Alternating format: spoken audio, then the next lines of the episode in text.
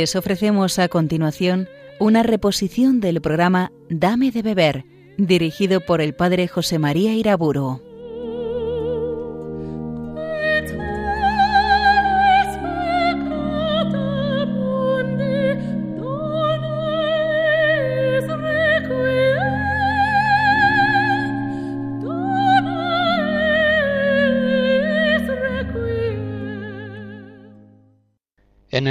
Padre, del Hijo y del Espíritu Santo. Ven, Espíritu Santo, ilumina los corazones de tus fieles. Y en esta conferencia ayúdanos a penetrar el mundo maravilloso de la liturgia de la Iglesia. En la anterior conferencia recordaba aquel número 7 de la Sacrosantum Concilium, en esta Constitución, el Vaticano II nos decía que Cristo está siempre presente a su Iglesia, sobre todo en la acción litúrgica. Y enumeraba seguidamente las diversas modalidades de la presencia de Cristo en la liturgia, en la misa, en los sacerdotes, en las especies consagradas, en los sacramentos, en la palabra divina proclamada en la asamblea litúrgica y en las oraciones. Y recuerdo a este propósito aquella enseñanza importante de Pablo VI en la encíclica Mysterium Fidei, cuando enumerando también estas presencias de Cristo en la liturgia, decía que todas ellas son presencias reales, verdaderas. Si bien es cierto que el término de presencia real, verdadera, sustancial, se limita exclusivamente a la Eucaristía, porque en ella efectivamente hay una presencia sustancial que no se da en las otras modalidades reales de la presencia de Cristo en la liturgia. En la anterior conferencia traté de la presencia real de Cristo en la liturgia de la palabra, Trataré ahora de esa presencia real de Cristo en la oración litúrgica. La presencia de Cristo en la asamblea litúrgica reunida en oración es una presencia real, activa. Es Él quien desde el Padre nos comunica el Espíritu Santo, que como dice el concilio, habita en la iglesia y en el corazón de los fieles como en un templo, y en ellos ora. Lumen Gentium 4. Evidentemente, toda la liturgia de la iglesia es oración, la Eucaristía, los sacramentos, las bendiciones, pero especialmente hemos de tener la liturgia de las horas como la oración litúrgica por excelencia de la iglesia es decir, como la oración de Cristo con su cuerpo al Padre. Es la definición que daba Pío XII y que encontramos en la Sacrosantum Concilium 84. Esa es la gloria fundamental de la liturgia de las horas, que es la oración de Cristo con su Iglesia al Padre bajo la acción del Espíritu Santo en la Ordenación General de la Liturgia de las Horas del año 1971, se nos enseña que las horas son la oración continua de la Iglesia, la oración del mismo Cristo, que así nos comunica su espíritu de oración para que ore día a día en nosotros. De este modo, las horas litúrgicas sigue diciendo la ordenación general de la liturgia de las horas, consagran el curso del tiempo, extienden la Eucaristía a todas las horas del día y, glorificando a Dios, santifican a los hombres, ya que les mantienen en la alabanza y en la súplica, y de este modo les impulsan también continuamente al apostolado. La liturgia de las horas, que incluye laudes, vísperas, el oficio, lecturas, la hora media y completas, está integrada por salmos, himnos, lecturas, antífonas y responsorios que se unen entre sí armoniosamente. En las horas litúrgicas que prolongan en la Iglesia la oración del Israel antiguo, se cumplen aquellas palabras de San Pablo a los Éfesos en el capítulo quinto, cuando les dice, llenaos del Espíritu, siempre en salmos, himnos y cánticos espirituales, cantando y salmodiando al Señor en vuestros corazones, dando siempre gracias por todas las cosas a Dios Padre, en el nombre de nuestro Señor Jesucristo. Este es efectivamente el sentido profundo de la liturgia de las horas, mantener al pueblo cristiano en una oración continua, en una permanente alabanza y acción de gracias a Dios y en una también continua intercesión en favor de los hombres. Es así como el pueblo cristiano, a través de la liturgia de las horas, tiene un cauce precioso para ejercitar su condición sacerdotal en medio de los hombres. En el Catecismo de la Iglesia, en los números 1174 a 1178, se nos recuerda cómo la liturgia de las horas es la oración propia de todo el pueblo de Dios, no sólo de los sacerdotes, de los monjes y religiosos. La Iglesia esposa es consciente de que debe permanecer en continua alabanza y súplica. Por eso estima que sacerdotes, religiosos, personas consagradas, deben rezar las horas, aunque sea sin pueblo. Así lo dice la ordenación en el número 28, ya que la Iglesia los deputa para la liturgia de las horas, de forma que al menos ellos aseguren de modo constante el desempeño de lo que es función de toda la comunidad cristiana. Es decir, la liturgia de las horas pertenece a todo el pueblo de Dios, pero algunos sacerdotes, religiosos, personas consagradas, asumen el encargo que la Iglesia les da de asegurar siempre encendida la llama de esta oración litúrgica diaria y preciosa. Por eso en la ordenación, en el número 29, se dice que los que han recibido esta misión de la Iglesia deberán recitar las horas diariamente en su integridad y en cuanto sea posible en los momentos del día que de veras corresponden. Y sigue diciendo, ante todo, darán la importancia que le es debida a las horas que vienen a constituir el núcleo de esta liturgia, es decir, los laudes de la mañana y las vísperas de la tarde, y se guardarán de omitirlas si no es por causa grave.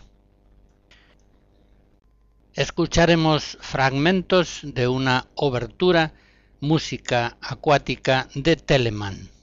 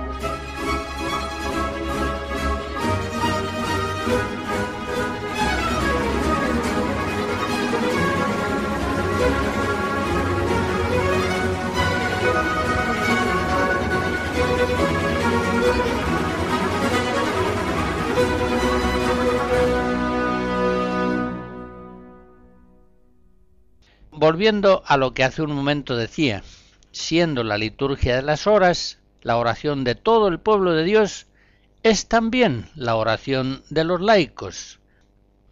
También los cristianos seglares, por su condición sacerdotal y por ser las horas, como se dice en Sacrosantum Concilium 90, fuente de piedad y alimento de la oración personal, también ellos son llamados por la Iglesia al rezo de las horas, oración que, ya sabemos, durante muchos siglos fue la oración principal de todos los cristianos, del pueblo de Dios. Por eso el Concilio Vaticano II, en el número 100 de la Sacrosantum Concilium, dice, se recomienda que los laicos recen el oficio divino, o con los sacerdotes, o reunidos entre sí, e incluso en particular. Pablo VI, en la exhortación apostólica Marialis Cultus de 1974, al mismo tiempo que hacía un gran elogio del rezo del rosario y de otras devociones cristianas, enseñaba, citando el número 27 de la ordenación, que, de acuerdo con las directrices conciliares, la liturgia de las horas incluye justamente el núcleo familiar entre los grupos a que mejor se adapta la celebración en común del oficio divino. Conviene, pues, que la familia, en cuanto santuario doméstico de la Iglesia, no solamente ore en común, sino que además lo haga recitando también oportunamente algunas partes de la liturgia de las horas, a fin de unirse así más estrechamente a la oración de la Iglesia. Y sigue diciendo, no debe quedar sin intentar nada para que esta clara indicación halle en las familias cristianas una creciente y gozosa aplicación. De hecho, a partir del Concilio Vaticano II, podemos observar que cada vez son más los laicos y los grupos cristianos que rezan las horas litúrgicas y que sitúan así permanentemente sus vidas en un marco espiritual de oro, la Eucaristía y las horas. Si la Iglesia, como ya vimos, considera la Sagrada Liturgia como la fuente y la cumbre de toda la vida cristiana personal y comunitaria, habrá que pensar también que la oración litúrgica es la fuente y la cumbre de toda oración privada. En la oración litúrgica de las horas, Cristo y la Iglesia dan a los fieles la escuela de oración más perfecta, pues a través de las horas litúrgicas el orante va asimilando los pensamientos, los deseos y actitudes más conformes a la mente y al corazón de Cristo. Por eso el rezo de las horas y en general todo lo que es la práctica de la vida litúrgica, con sus diversas oraciones, constituye la más eficaz catequesis, ya que efectivamente lex orandi les credendi, se cree según lo que se ora y se ora según lo que se cree. En las horas litúrgicas, día a día, toda la fe y la espiritualidad de la Iglesia, en toda su amplitud y perfecta armonía, adoración, ofrenda, alabanza, súplica, agradecimiento, Trinidad, María, los ángeles, los santos, el sentido de la expiación por el pecado, la conversión, el trabajo, el apostolado, la cruz, la gracia, la esperanza de la vida eterna, todos los elementos de la fe y de la espiritualidad de la Iglesia van siendo inculcados diariamente en la liturgia de las horas en una eficacísima catequesis implícita. En este sentido, la piedad subjetiva de cada uno de los fieles conviene que se forme en la matriz de la Iglesia, en los modelos objetivos de la oración litúrgica. En los primeros tiempos de la Iglesia podemos comprobar una admirable y preciosa simbiosis entre la oración personal privada y la oración litúrgica de la Iglesia. Pondré algún ejemplo. Los escrituristas a veces creen apreciar en las cartas de San Pablo himnos litúrgicos que aparecen como oraciones personales del apóstol. Así, por ejemplo, en el comienzo de la carta a los Efesios, bendito sea Dios y Padre de nuestro Señor Jesucristo, que en Cristo nos bendijo con toda bendición espiritual en los cielos, etc. Es un comienzo preciosísimo de la carta en el que, según parece, el apóstol está empleando un himno litúrgico, quizá parafraseándolo con motivos concretos personales o relativos a los destinatarios de la carta.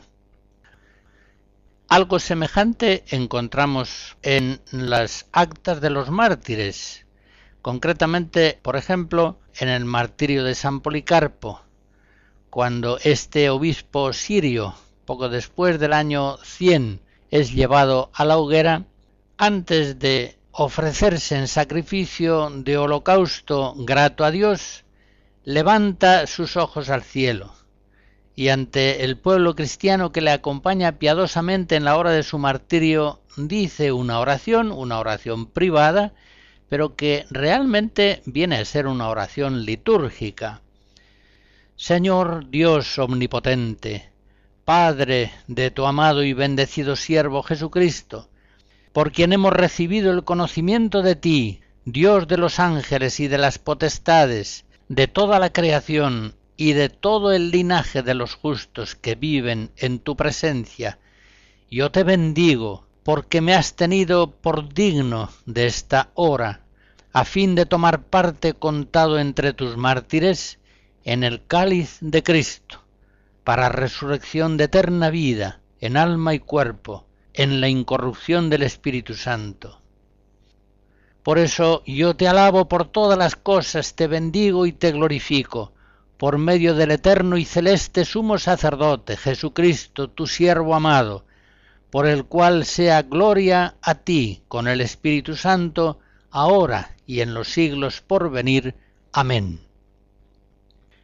El cronista del martirio de San Policarpo recoge esta última oración del santo antes del martirio, y en ella comprobamos, como decía, que la oración personal de este santo obispo de tal modo está impregnada del espíritu de la oración litúrgica que ella misma parece un himno litúrgico, una plegaria eucarística, en la que es Él quien con Cristo se ofrece como víctima al Padre para gloria suya y para salvación de todos los hombres.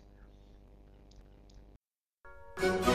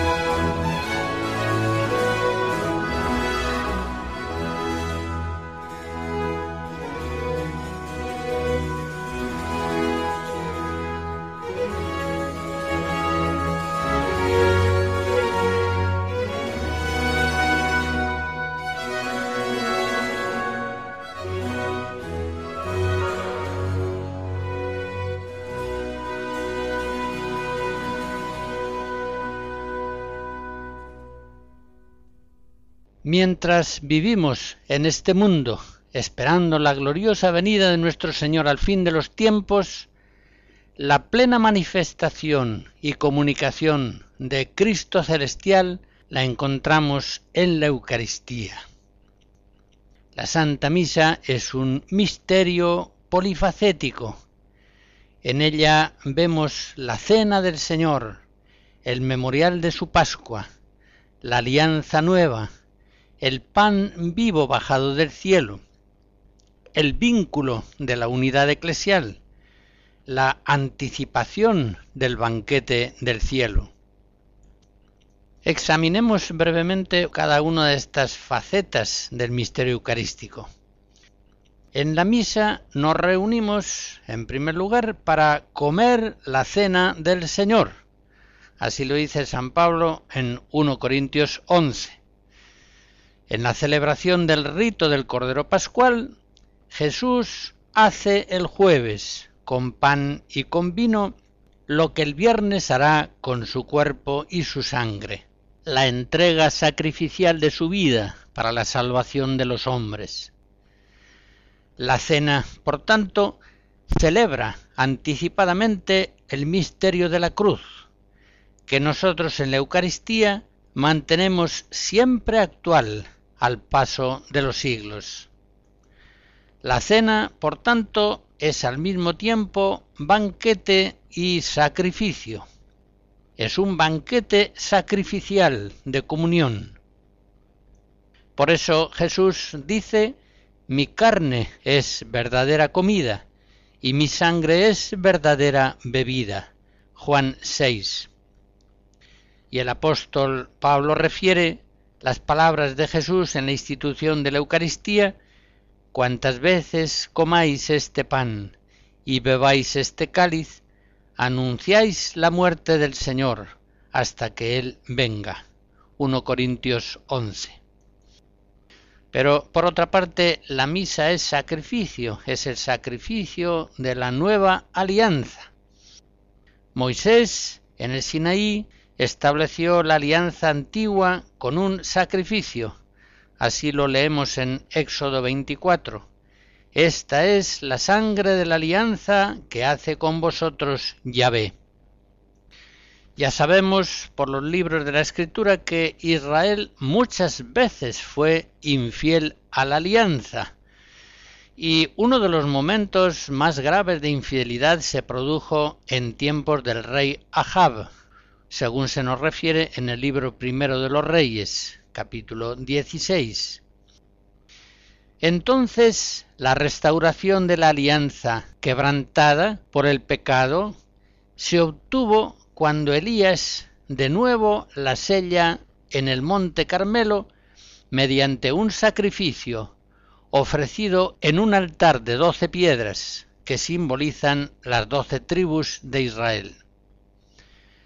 Por eso Jesús, el instaurador de la alianza nueva y definitiva, en la transfiguración aparece acompañado de Moisés y de Elías, es decir, de la ley y del profetismo. Aparece acompañado de Moisés, el mediador de la alianza antigua, establecida en el monte Sinaí, y de Elías, el que la restaura en el monte Carmelo. Ellos son, pues, los testigos fidedignos de que en el sacrificio de Cristo se instaura una alianza nueva. Según él mismo dice, este cáliz es la nueva alianza en mi sangre, que es derramada por vosotros. Lucas 22.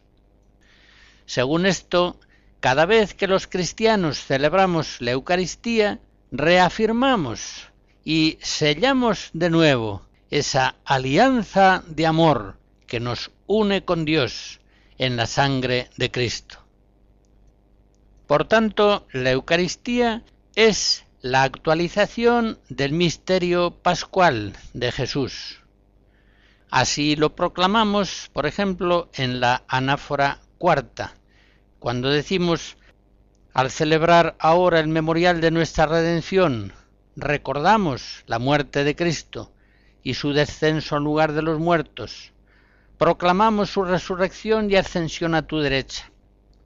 Y mientras esperamos su venida gloriosa, te ofrecemos su cuerpo y sangre, sacrificio agradable a ti y salvación para todo el mundo. La Eucaristía es, por tanto, el memorial litúrgico del misterio de nuestra salvación, la celebración sagrada que hace presente, actualiza en nuestros altares lo mismo que sucedió en la última cena, lo mismo que sucedió en el Calvario. La ofrenda sacrificial del cuerpo y de la sangre del Salvador. Por otra parte, la Eucaristía es obediencia a aquel mandato del Señor que nos dijo, haced esto en memoria mía. 1 Corintios 11. Recordamos cómo en el Antiguo Testamento Yahvé establece que la Pascua se celebre siempre como un memorial perpetuo. Éxodo 12. Del mismo modo, quiso Cristo que su Pascua permaneciese en la Iglesia siempre actual, como un corazón que late incesantemente, irradiando la sangre de su gracia a toda la comunión de los santos, a todo su cuerpo místico. Con toda razón y fundamento bíblico y tradicional, Pablo VI confiesa solemnemente en el credo del pueblo de Dios, nosotros creemos que la misa, que es celebrada por el sacerdote representando la persona de Cristo, es realmente el sacrificio del Calvario, que se hace sacramentalmente presente en nuestros altares. Ese es efectivamente el misterio de nuestra fe, participando en la Eucaristía, nosotros asistimos a la pasión de Cristo con la Virgen María y con el apóstol Juan y aquellas piadosas mujeres. Estamos con ellos al pie de la cruz. Por eso, dicho sea de paso, celebrar la misa con un holgorio trivial y bullicioso no es conforme con la verdad de lo que estamos celebrando. Tampoco es conforme con el modo de sentir la Eucaristía que la Iglesia ha tenido y tiene siempre, tanto en Oriente como en Occidente. La Eucaristía, como dice Juan Pablo II en una carta a los obispos de 1980, es, por encima de todo, un sacrificio, el sacrificio de la redención y al mismo tiempo el sacrificio de la nueva alianza.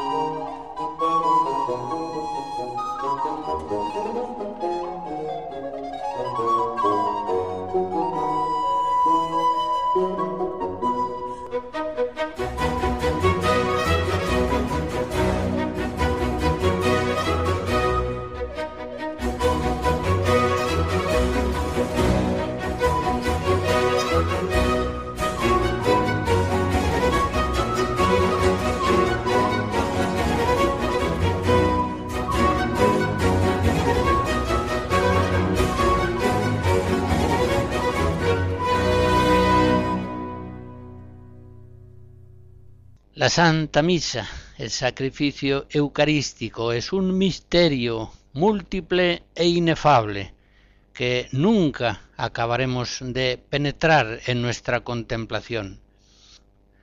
En la Eucaristía el mismo Cristo se nos da como alimento, se nos da como pan vivo bajado del cielo, y quiere que lo recibamos. Por eso en Mateo 26 escuchamos sus palabras cuando nos dice, tomad y comed, este es mi cuerpo. Bebed de mi cáliz, bebed todos de él, que esta es mi sangre. Es un mandato del amor de Cristo, que quiere unirse así a nosotros y vivificarnos, transfigurándonos en él. Recordamos que cuando estas palabras se pronunciaron por primera vez, muchos de los judíos que las escucharon quedaron escandalizados y se apartaron de Jesús. Así lo vemos en la escena de Juan 6. Solamente los apóstoles dieron crédito a tal revelación inaudita. Mi cuerpo es verdadera comida, mi sangre es verdadera bebida. Pedro, hablando en el nombre de los apóstoles, le dice a Jesús, nosotros no nos vamos, permanecemos contigo. ¿A dónde iríamos?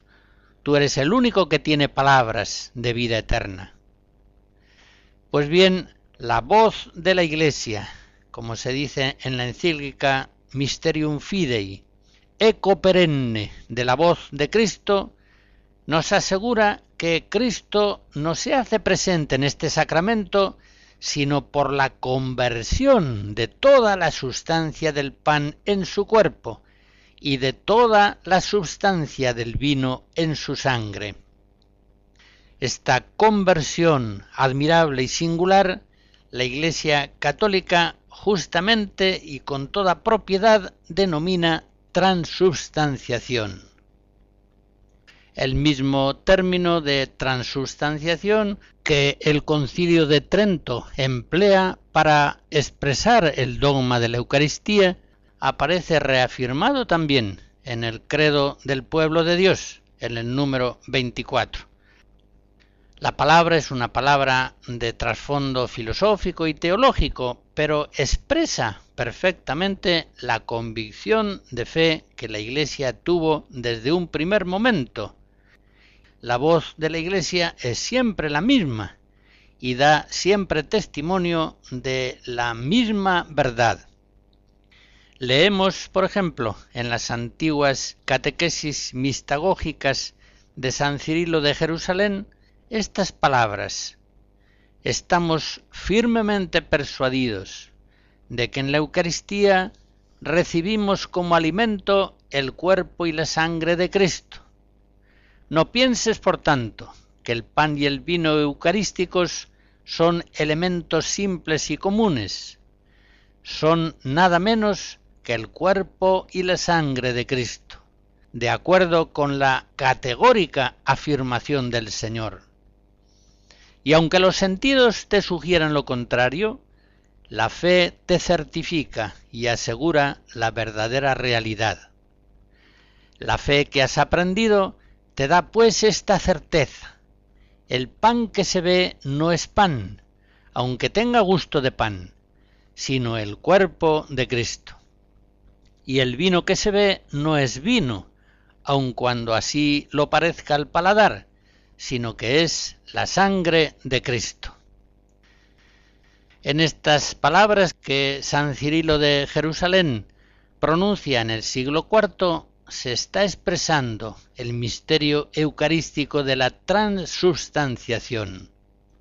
Ya eso que se ve no es pan, es el cuerpo de Cristo. Eso que se ve no es vino, es la sangre del Señor. Por todo esto que estamos recordando, podemos afirmar que la Eucaristía es el sacramento de la unidad de la Iglesia a un tiempo significa esa unidad eclesial y al mismo tiempo la causa. Santo Tomás de Aquino, en la Suma Teológica, citando el texto de San Pablo de 1 Corintios 10, escribe, participando realmente del cuerpo del Señor en la fracción del pan eucarístico, somos elevados a una comunión con Él y entre nosotros.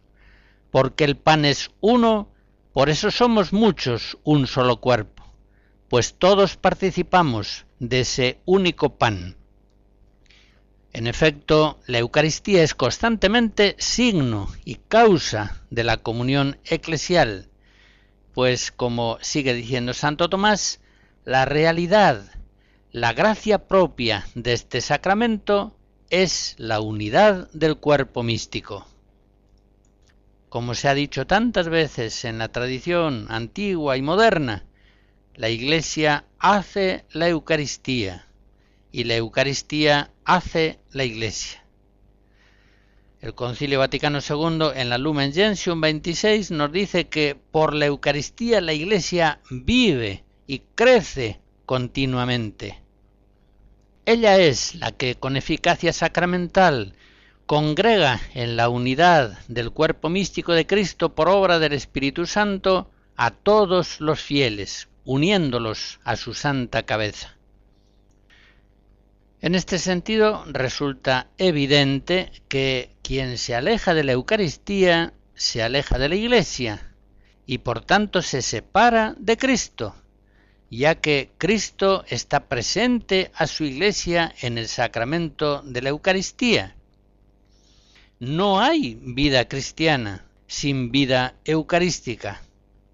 Recuerden aquel texto de Hechos 2, los que habían creído perseveraban en escuchar la enseñanza de los apóstoles, perseveraban en la unión fraterna, perseveraban en la fracción del pan y en las oraciones, perseveraban en la Eucaristía, en la fracción del pan. En ella encontraban a Cristo. Por eso la Iglesia, en su ley canónica, dispone que el domingo y las demás fiestas de precepto los fieles tienen obligación de participar en la misa. Canon 1247 y 48. Nótese bien que esta es una ley ontológica, es decir, que simplemente es una ley que declara la naturaleza misma de las cosas. Sin relación habitual con la Eucaristía, el cristiano se muere, con ley o sin ley, es lo mismo, se muere, se queda sin vida en Cristo. Bien claramente lo dice el Señor. Si no coméis mi carne y no bebéis mi sangre, no tendréis vida en vosotros. Juan 6. Esto es palabra de Cristo. Por tanto, el precepto dominical no es simplemente una ley positiva de la Iglesia que pudiera cambiarse. Es una ley eclesiástica que expresa la voluntad de Cristo y la verdad profunda de nuestra relación con Él. La Eucaristía ha de ser vista también, finalmente, como la mesa del Señor. 1 Corintios 10. En la Eucaristía los cristianos, los hijos de Dios, nos sentamos a la mesa familiar de la Trinidad Divina. Participamos ya en estos tiempos mesiánicos del banquete ofrecido por Dios a todos los pueblos, según anuncia el profeta Isaías, capítulo 25 y 55. Celebramos en la mesa del Señor el banquete de bodas entre Cristo esposo y la humanidad, que entra así a formar parte de la Iglesia. Ya sabemos que no todos los fieles que acuden al banquete eucarístico están bien dispuestos espiritualmente. Recordemos aquella parábola de Mateo 22. Pero en todo caso se trata de un banquete festivo en el que los invitados y amigos no ayunan porque el esposo está presente. Marcos 2. La mesa eucarística es verdaderamente una anticipación de la reunión gozosa de los santos en el cielo para siempre. Jesús, como él mismo lo expresó, Muchas veces deseó comer su Pascua con los discípulos y volverá a comerla con nosotros en la consumación del reino. Lucas 22. Jesús ha ido delante de nosotros al cielo para prepararnos un lugar y desde allí ha de volver a buscarnos. Juan 14. Y entonces comeremos y beberemos a su mesa para siempre. Es decir, entonces nuestra comunión con Él y con la Santísima Trinidad será perfecta, definitiva, eterna.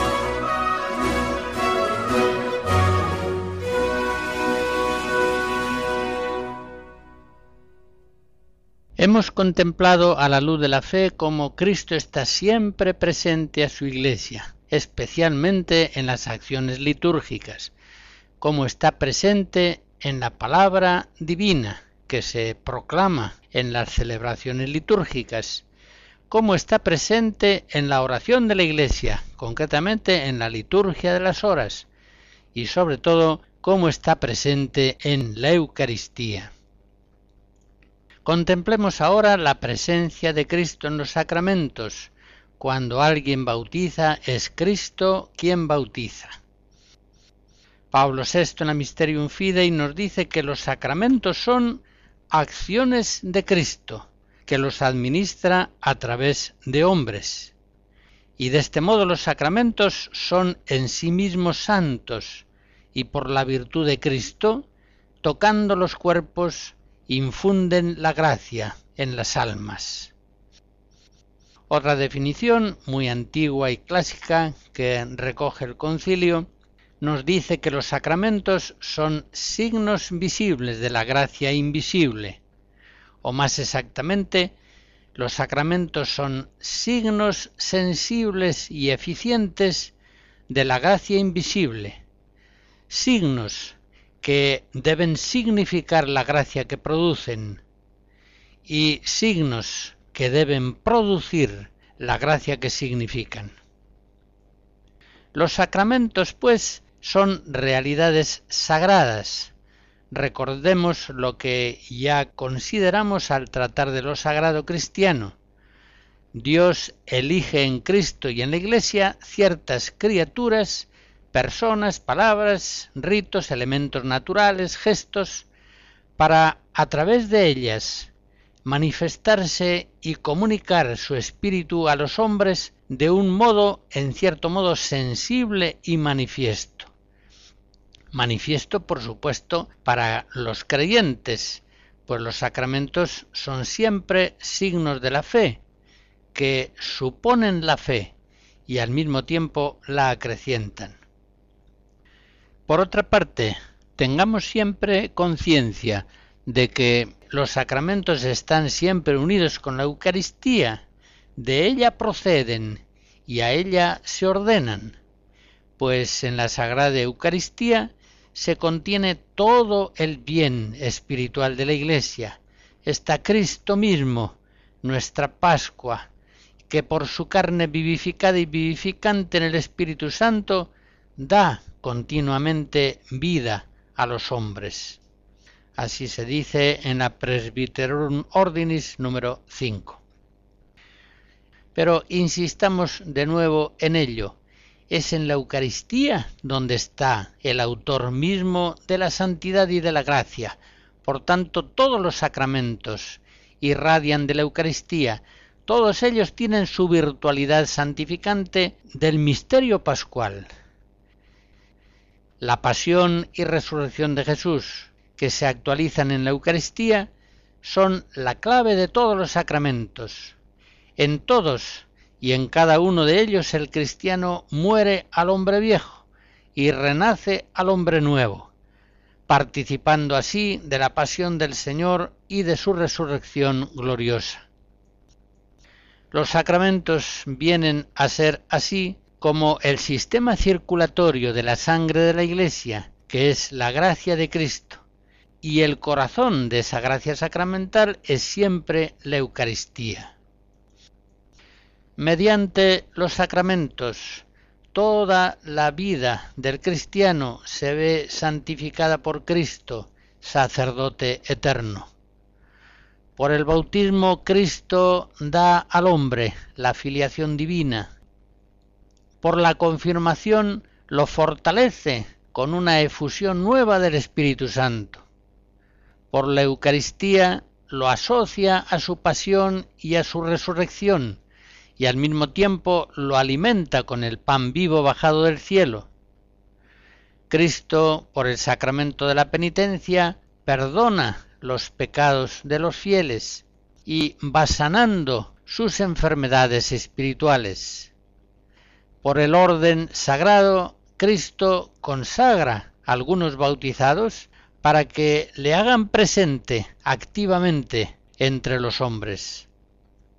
Por el sacramento del matrimonio, Cristo eleva y fortalece el amor conyugal que ha de unir para siempre a los esposos.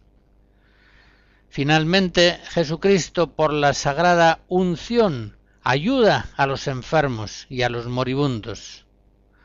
Por eso podemos decir que nuestro Señor Jesucristo ejerce en la liturgia constantemente por obra del Espíritu Santo su oficio sacerdotal en favor nuestro.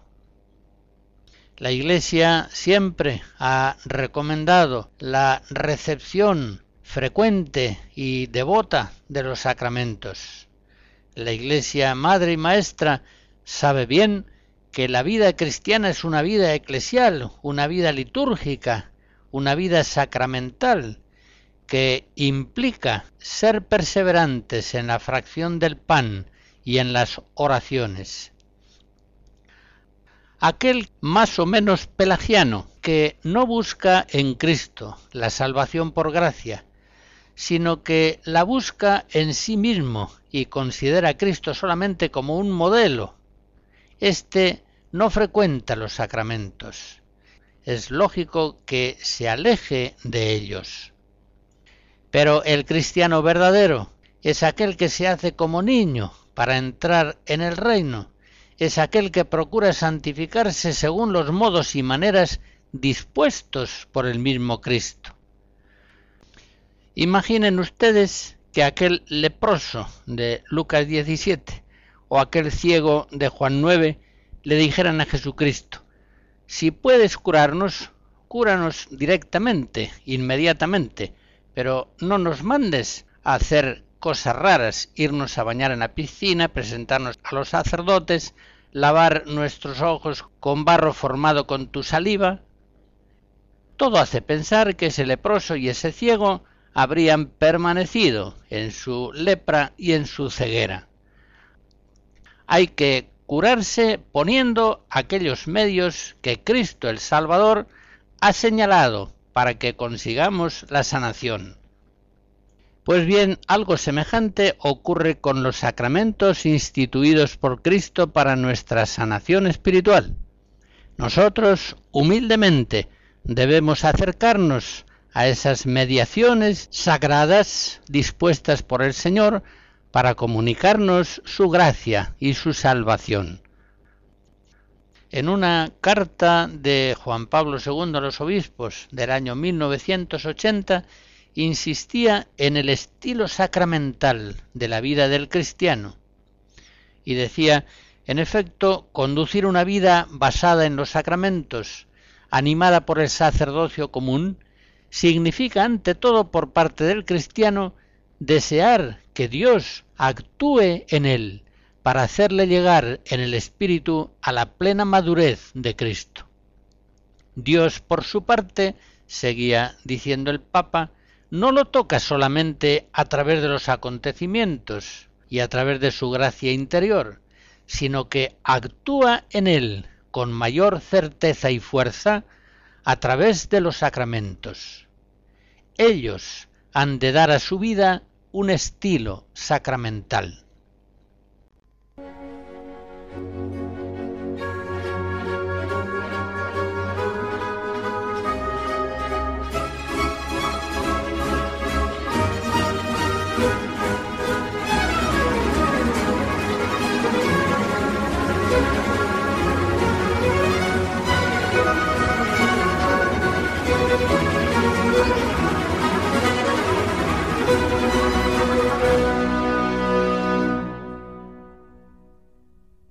La bendición de Dios Todopoderoso, Padre, Hijo y Espíritu Santo, descienda sobre ustedes y les guarde siempre.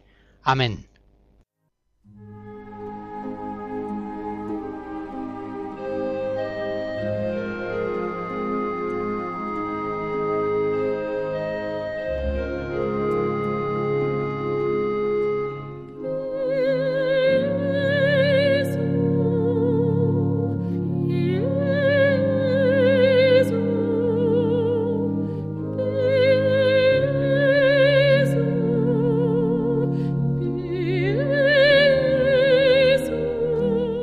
Escuchado en Radio María una reposición del programa Dame de beber, dirigido por el padre José María Iraburo.